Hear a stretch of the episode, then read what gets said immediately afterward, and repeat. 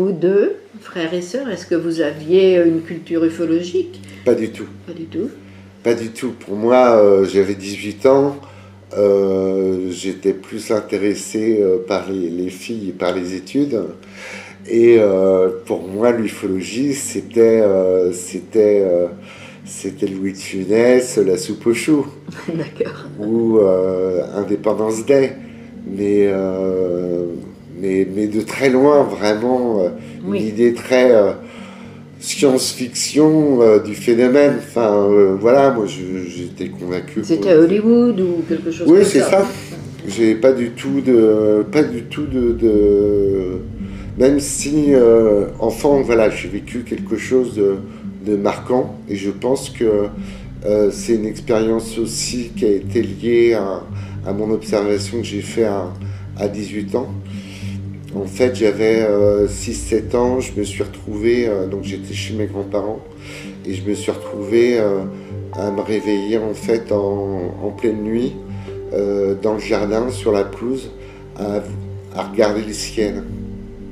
Et je suis incapable de dire comment je suis arrivé de mon lit au jardin.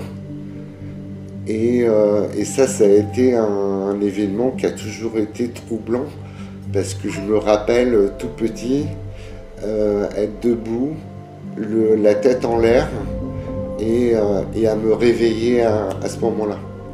D'accord. Et je suis euh, intimement convaincu qu'il y a une causalité entre cet événement et mon observation que j'ai fait à 18 ans. Certainement.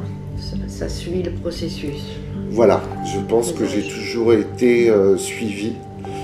Euh, parce que quand j'ai nié le, phénomène, il m'est revenu en pleine face et ça a complètement euh, perturbé, euh, euh, chamboulé et changé ma vie. J'ai subi un burn-out à, la suite de, voilà, de, pression de mon entreprise.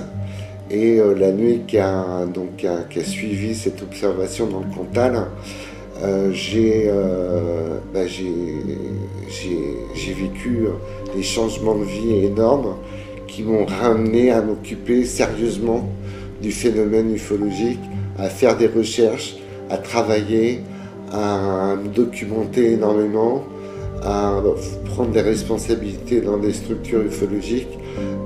Et à ce moment-là, ma vie s'est complètement éveillée. Ma vie s'est complètement éveillée. Été indépendant financièrement, complètement autonome.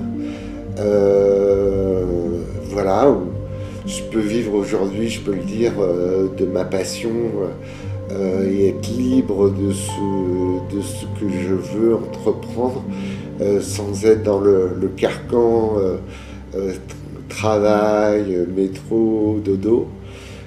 J'ai cette chance et euh, ce qui me permet de pousser encore plus loin mes, mes, mes recherches et surtout, surtout de me connecter aux gens qui ont fait, cette, euh, fait ces observations parce qu'on a vraiment un lien, mais vraiment un lien euh, énergétique entre les uns et les autres. Mm. Et des fois, on sort en fait des, des, des événements qu'on avait oubliés grâce à cette connexion. Et euh, en 2012, euh, j'étais dans le Cantal, euh, assez haut dans un sommet, et je fais l'observation d'un autre ovni, un ovni, une boule rouge énorme, qui était là, qui faisait vraiment la taille d'une d'une étoile, et qui a fait tout le tour de, de ma personne, donc qui a fait un 360 degrés autour de moi. Et là, je me suis dit qu'il fallait vraiment que je m'occupe euh, de l'observation que j'avais fait à mes 18 ans.